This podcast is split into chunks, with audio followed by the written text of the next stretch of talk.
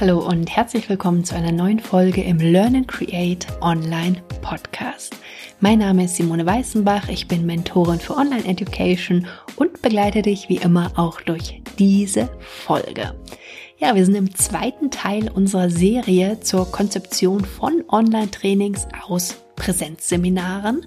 Momentan ja immer noch notwendiger denn je und auch wenn jetzt vielleicht nicht mehr ganz so viele Trainings momentan stattfinden gegen Jahresende, spätestens Anfang des Jahres geht's ja wieder los und vermutlich wird sich nicht so viel geändert haben, dass viel einfach noch online stattfinden muss oder später dann vielleicht auch wieder online und offline gut kombiniert werden kann, was ich natürlich sehr hoffe. Und deswegen gehen wir jetzt in den zweiten Teil der Serie rein. Wir haben in der ersten Folge ja besprochen, was notwendig oder sinnvoll ist, wenn du aus einem bestehenden Präsenzseminar ein Online-Training machen möchtest. Und zwar eben kein Selbstlerner, kein Online-Kurs, der vorproduziert ist, sondern wirklich live mit den Teilnehmern zu arbeiten.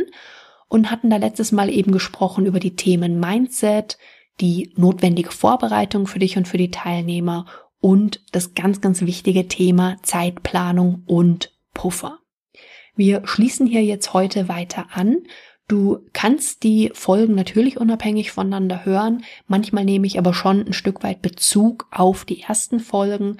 Also wenn du die vorhergehende Folge noch nicht gehört hast, dann meine Empfehlung, wenn das Thema für dich relevant ist, hör dir die zuerst an oder liest dir auf alle Fälle zumindest die Show Notes durch, die du wie immer ja auch bei mir auf der Website findest. Der letzte Abschnitt eben bei der letzten Folge war eben das Thema Zeitplanung und Puffer. Ich hatte dir unter anderem ja auch die ABC-Methode vorgestellt, um die richtigen Inhalte und die Inhaltsgewichtung für dein Online-Training zu wählen. Und daran anschließend möchte ich gerne extra heute auch nochmal auch kurz auf das Thema Pausen eingehen. Wir hatten ja letztes Mal auch schon gesagt, dass die Ablenkungen online sehr, sehr groß sind und man online eben auch sagt, dass die Aufmerksamkeitsspanne der Teilnehmer kleiner ist, als wenn ich die Teilnehmer eben im Seminarraum direkt vor mir habe. Auch wenn die Teilnehmer die Kamera angeschaltet haben, ist es doch noch ein Unterschied, was du an Gestik, Mimik wahrnimmst und du einfach spürst, häufig auch, wenn du mit den Teilnehmern im Raum bist, wo ist jetzt mal eine Pause notwendig, wo braucht es vielleicht noch mehr Erklärung, wo solltest du mehr in die Tiefe gehen oder ist jetzt auf alle Fälle mal eine andere Methode notwendig. Und auch wieder, da hatten wir letztes Mal auch schon kurz drüber gesprochen, das Thema Zeit sparen oder der Wunsch, irgendwo Zeit einzusparen, weil vielleicht irgendwas länger gebraucht hatte als gedacht, weil vielleicht irgendwas technisch nicht ganz geklappt hatte, ist eben umso wichtiger, auf keinen Fall aber die Pausen einzusparen. Also grundsätzlich kommt es natürlich auf die Inhalte ein Stück weit drauf an, aber meine Empfehlung ist zu sagen, nach einer Stunde allerspätestens so nach einer Stunde 15 ungefähr, wie gesagt, absolutes Maximum anderthalb Stunden, wenn es dann wirklich komplett zu Ende ist, eine Pause einzubauen. Wenigstens eine kurze Pause einzubauen. Und Pausen sind gerade im Online-Training so wichtig, weil eben sonst für die Teilnehmer häufig die Online-Trainings recht inaktiv sind. Also sprich, die Teilnehmer vorm Laptop sitzen und je nach Methoden, die gewählt werden, oft auch einfach nicht sehr, sehr viel zu tun ist für die Teilnehmer, was schade ist. Deswegen sprechen wir dazu nochmal bei den Online-Methoden. Aber meistens ist es ja trotzdem so, die Teilnehmer sitzen einfach nur vorm Bildschirm. Und deswegen ist eben bei den Pausen, die gemacht werden zwischendurch, meine Empfehlung auch wirklich zu gucken, aktive Pausen zu machen, Pausen mit Bewegung zu machen. Also Pausen nicht nur im Sinne von, so, wir machen mal eine Viertelstunde Pause, hier holt euch was zu trinken, bewegt euch ein bisschen, wie auch immer, und wir treffen uns in einer Viertelstunde wieder. Also wirklich bei den Pausen, die gemacht werden, bewusst die Teilnehmer auch extra nochmal aufzufordern, sich zu bewegen, vom Bildschirm wegzugehen, vielleicht, wenn es eine etwas längere Mittagspause ist, draußen ein paar Schritte zu gehen, aber wirklich den Fokus der Teilnehmer auch nochmal drauf zu legen, eben nicht vom Bildschirm sitzen zu bleiben und vielleicht mal kurz irgendwelche E-Mails zu beantworten, sondern eben auch Pausen zwischendurch mal einzubauen, einfach zwischen einer Inputphase oder zwischen zwei Inputphasen zum Beispiel, also wirklich aktive Bewegungsphasen. Und dazu hatte auch die, ich überlege gerade, ob Dani in der letzten, in der Folge zu den Live-Methoden was vorgestellt hatte. Bin ich mir gerade gar nicht mehr sicher. Aber in der Folge, die ich mal mit Beatrice Drach gemacht hatte, da hatte sie auch ein paar Übungen vorgestellt, die gut am Bildschirm oder vorm Bildschirm gemacht werden können im Sitzen. Das sind zum Beispiel so verschiedene Streckübungen gewesen, ganz einfache. Auch das ist was, ich verlinke das auch die Folge in den Show Notes, beziehungsweise die Übungen. Auch das ist was, was eben Sinn macht, zwischendurch einfach mal so aktive Pausen zur Bewegung mit einzubauen damit die Teilnehmer eben im wahrsten Sinne des Wortes in Bewegung kommen, aktiv sind. Und auch da sehr empfehlenswert, dass du als Teilnehmer diese Übung wirklich mitmachst und ja, die Teilnehmer sozusagen gemeinsam mit dir dann durch die Übung durchgehen. Also Pausen zwischendurch regelmäßig zumindest kurze Pausen einplanen. Wie gesagt, ungefähr so gut nach einer Stunde einzelne Einheiten am Stück. Wie gesagt, meine Empfehlung auf keinen Fall länger als anderthalb Stunden. Und sei dir einfach bewusst, dass die Aufmerksamkeitsspanne online noch kleiner ist als im Präsenzbereich. Und deswegen eben die Empfehlung, nicht nur regelmäßig die Pausen zu machen, sondern eben auch die Methoden und Formate zu wechseln. Aber auch dazu kommen wir später nochmal. Die Pausen, wie gesagt, einplanen, natürlich auch bei der Zeitplanung, bei den Zeitpuffern mit einplanen. Aber auch das ein Bereich, wo ich einfach nur ins Herz legen kann, den nicht zu kürzen und den nicht wegzulassen. Der nächste Punkt, über den wir sprechen, ist das sogenannte Setting. Mit Setting meine ich, was ist bei dir als Trainer ja sozusagen aufgebaut? Also wenn du überlegst, wenn du sonst im Seminarraum, dann hattest du vielleicht einen Flipchart, eine Metaplanwand, Moderationskoffer, Stifte, Beamer, was auch immer, dein Laptop. Und das ist natürlich einerseits ähnlich, aber auch so ein bisschen anders, wenn du im Online-Training bist. Erstmal zu den Basics. Thema Licht. Es macht Sinn, natürlich darauf zu achten, dass du gut beleuchtet bist. Das kann entweder sein, indem du ein Training machst und dabei vor einem Fenster deinen Platz hast, dass du also Licht von vorne hast. Da allerdings auch darauf achten, dass gerade wenn so ein Online-Training, so ein Live-Training länger ist, dass eben du nicht irgendwann entweder von vorne geblendet wirst oder jetzt in der Winterzeit, dass es dann halt irgendwann schon früh dunkel wird und äh, du dann gegebenenfalls eben noch andere Lichtquellen hast. Was ich bei mir nutze, ist ein kleines Ringlicht also klein im Sinne von, es hat ungefähr 30 Zentimeter Durchmesser. Und je nachdem, wie es ist vom Licht von außen, habe ich das eben als Ergänzung an. Das steht sozusagen hinter meinem Monitor. Ich nutze eine externe Webcam, weil die interne von meinem Laptop einfach zu schlecht ist. Und ich habe eine Webcam, die hat noch ein kleines eigenes Ringlicht integriert mit verschiedenen Helligkeitsstufen was ich auch nutzen kann und was häufig ausreicht, auch wenn ich eben nicht das größere Ringlicht brauche. Dann nutze ich als Ton in Online-Trainings, nutze ich das gleiche Mikro, was ich jetzt hier für meinen Podcast nutze, also das Samsung Meteor. Und ich weiß, dass einige das eben auch mit Headsets machen. Headsets mit Kabeln sind dann so ein bisschen doof, wenn du während des Trainings zum Beispiel auch aufstehen möchtest. Denn ich habe zum Beispiel hinter mir ein Whiteboard hängen. Das heißt, ich sitze nicht die ganze Zeit nur vorm Monitor. Das finde ich persönlich auch ziemlich anstrengend, ehrlich gesagt, sondern ich stehe durchaus auch während des Online-Trainings auf und schreibe was an das Whiteboard oder nutze Metaplankarten, die ich ans Whiteboard hänge um einfach auch mich ein bisschen bewegen zu können. Naja, und das wäre jedenfalls ein bisschen schwieriger, wenn ich ein Setting habe, wo ich ein kabelgebundenes Mikro habe, was ich als Kopfhörer zum Beispiel auf habe. was auch immer du nutzt, teste es vorher. Meistens sind die internen Mikros von den Laptops, also die, die ich bis jetzt erlebt habe, in der Regel zu schlecht. Also von dem her meine Empfehlung, mindestens eben so ein Headset zu nutzen von einem Smartphone. Dann aber, wie gesagt, aufpassen in der Kombi mit, wenn du aufstehen willst. Das funktioniert dann nämlich nicht mehr so wirklich. Aber auch hier bitte testen vorher, also Bild, Ton, Mikro, wie spielt das alles zusammen. Vom Hintergrund her finde ich persönlich gut, wenn der Hintergrund nicht zu sehr ablenkt. Das heißt, entweder recht neutral ist oder, wie gesagt, bei mir hängt dahinter ein Whiteboard. Du siehst ein Stück von einem Regal und du siehst ein Stück Pflanze, je nachdem. Aber meine Empfehlung ist eben entweder neutralen Hintergrund zu haben. Du kannst je nach Tool auch Hintergründe einblenden lassen. Ähm, probier da einfach mal aus, was angenehm ist, aber es sollte nicht zu viel Action in deinem Hintergrund sein, ist meine Empfehlung, weil es sonst einfach noch viel mehr ablenkt. Wenn du die Möglichkeit hast, dann schau, dass du mehr als einen Monitor hast. Also ich habe zum einen den Monitor von meinem Laptop, habe aber eben noch einen zweiten Monitor daneben stehen. Was ich persönlich ganz angenehm finde, dann habe ich auf dem einen Monitor immer meinen Teilnehmer im Blick, im wahrsten Sinne des Wortes und habe auf dem zweiten Monitor zum Beispiel eine ergänzende Präsentation oder den Ablaufplan oder was auch immer. Macht es auch gerade leichter, wenn du zum Beispiel auf Bildschirm teilen gehst. Du siehst dann sonst die Teilnehmer nicht mehr, wenn du nur einen Bildschirm hast.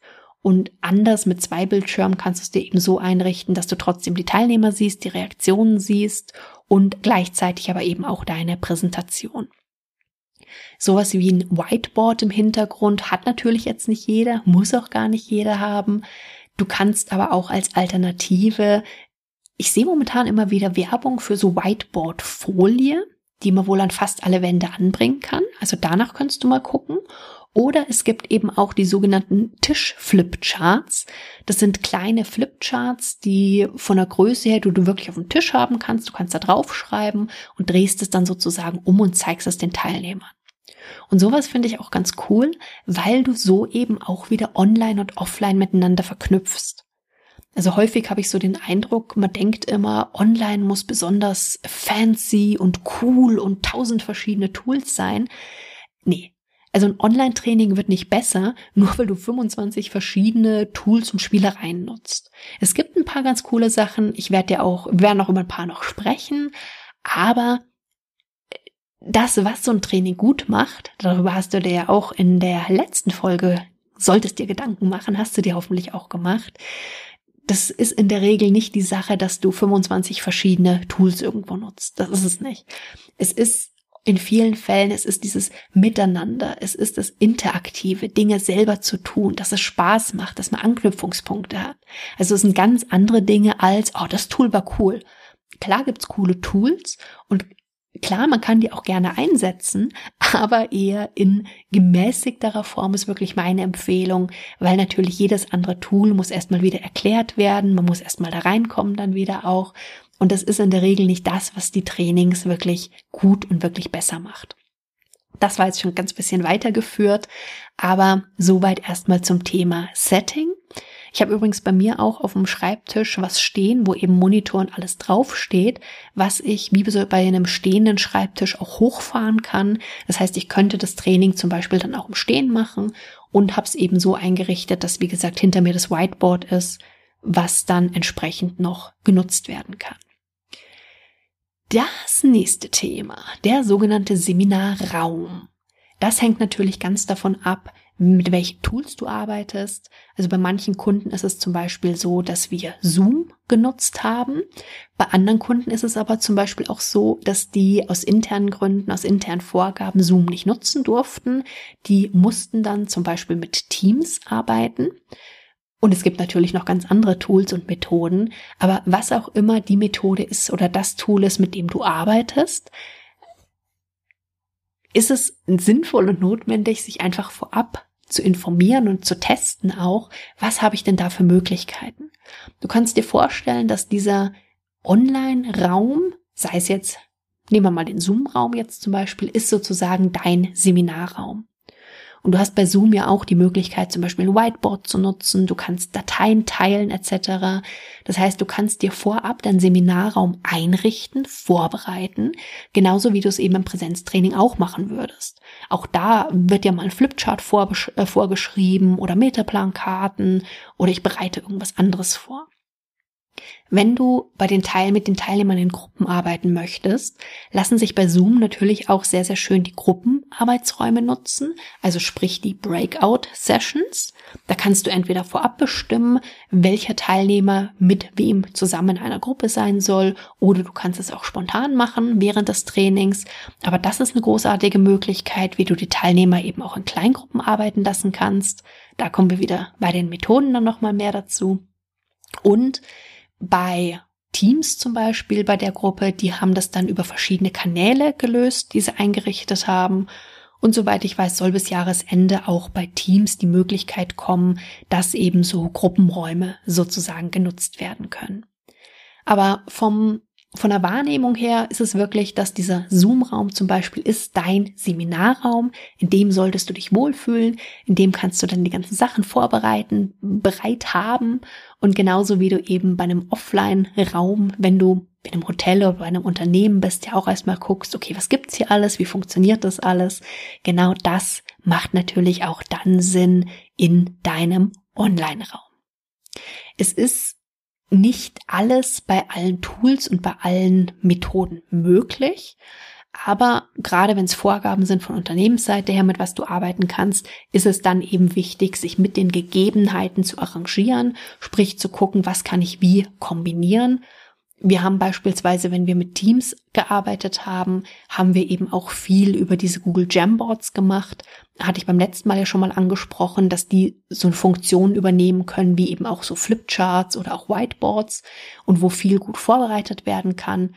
Und je nachdem, was dein Seminarraum ist, was der an sich für Möglichkeiten und für Optionen bietet, macht es eben, wie gesagt, Sinn, gegebenenfalls noch mit ergänzenden Tools zu arbeiten. Soweit zum Seminarraum. Gehen wir im nächsten Schritt auf das Thema Medien und Formate. Grundsätzlich kannst du online natürlich auch mit ganz, ganz unterschiedlichen Medien und Formaten arbeiten.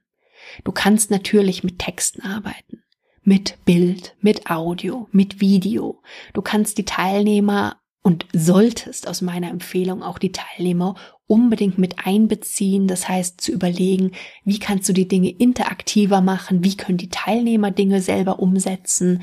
Und was sich, wie natürlich auch im Präsenztraining immer empfiehlt, ist ein Mix von verschiedenen Medien und Formaten, um eben auch die unterschiedlichen Lerntypen anzusprechen.